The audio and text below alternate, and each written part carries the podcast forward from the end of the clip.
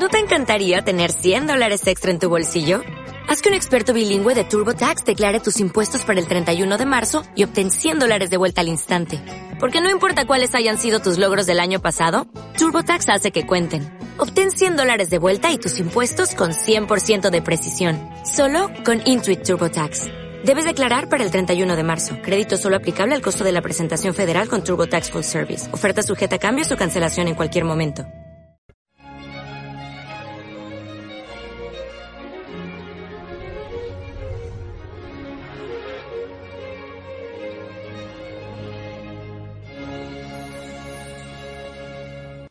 Cuando en el pasado mes de febrero se supo que una de las comisiones eh, de los organismos de la ONU había acusado a la Iglesia Católica de colaborar, no solo permitir, sino incluso colaborar con los pederastas, por supuesto, con algunos sacerdotes que habían cometido ese terrible pecado y ese horrible crimen. El mundo entero, y no solamente la Iglesia, sino los hombres de buena voluntad, se llevaron las manos a la cabeza alarmados. ¿Cómo era posible que la ONU hubiera descendido tan bajo, acusando con esas mm, falsas mentiras a la Iglesia Católica, una de las instituciones más prestigiosas en el mundo y que más han hecho y hacen por la infancia y por la juventud? Pero ahora eh, el Vaticano, después de un tiempo, va a presentar las respuestas a, dichas acusaciones. Lo va a hacer esta semana en el marco de otra de estas organismos que dependen de la ONU, el que está relacionado con la lucha contra la tortura. Y al hacer públicas las respuestas se ha visto con detalle cuáles eran las acusaciones. El Vaticano hace muy bien en defenderse, da argumentos que son convincentes, pero resulta casi ofensivo tener que defenderse de cosas así. Por ejemplo, la ONU dice tranquilamente y sin, sin aportar ningún tipo de prueba que la Iglesia Católica es responsable, dice literalmente, de cientos de miles de violaciones de niños, de cientos de miles. No aporta ninguna prueba, lanza una cifra tan espeluznante como esa, cientos de miles. Añade, además, que tiene una organización anacrónica y que esa organización es colaboradora, es decir, que es no solo permisiva, sino que favorece la organización de la Iglesia la violación de menores.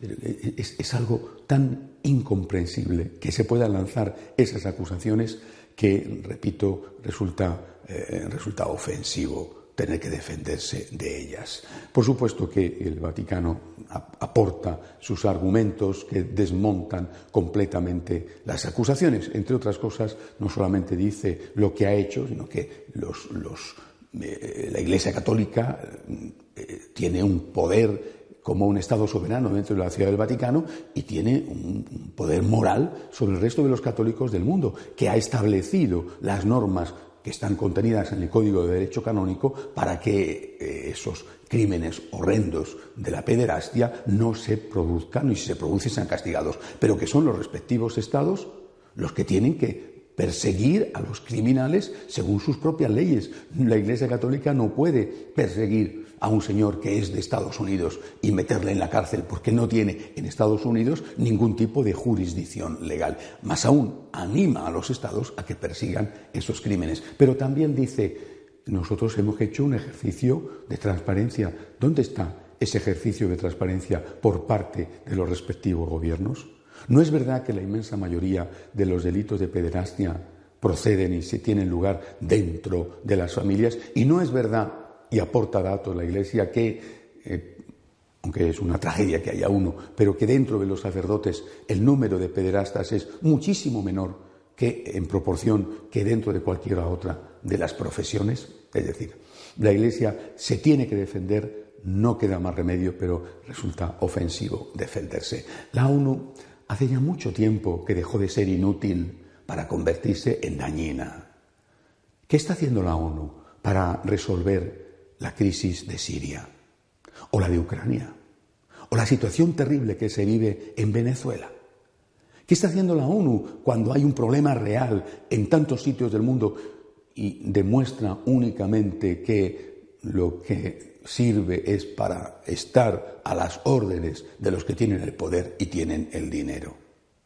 Cuando la ONU no es capaz de llevar adelante el objetivo por el que nació, repito, no solamente es inútil, sino dañina. Porque lo que sí que hace es promover un nuevo orden mundial basado en una ideología no solamente atea, sino laicista, que se encuentra con la Iglesia como su principal enemigo que se resiste a entrar en ese nuevo orden mundial, y esta es la explicación de los ataques a la Iglesia. Se ataca a la Iglesia porque la Iglesia no cede y se aprovecha y es terrible que haya existido, pero se aprovecha la existencia del pecado y delito de la pederastia entre algunos sacerdotes para hacerle a la Iglesia todo el daño posible. Decir que la Iglesia es culpable de cientos de miles de abusos de niños es algo que no tiene ningún tipo de explicación, ningún tipo de justificación con los datos en la mano. Yo creo que a estas alturas eh, el Vaticano, además de defenderse, quizá tendría que plantearse dejar de ser un observador permanente ante las Naciones Unidas, porque esa institución tan desacreditada, esa institución recibe de la Iglesia una cierta cobertura moral con su presencia. Esto ha sido una gota que ha desbordado un vaso. La Iglesia tiene que plantearse si merece la pena estar en un foro donde no solamente no se hace nada para resolver los verdaderos problemas, sino que se la acusa con total impunidad dañando su imagen. Recemos, como siempre, por la Iglesia. Hasta la semana que viene, si Dios quiere.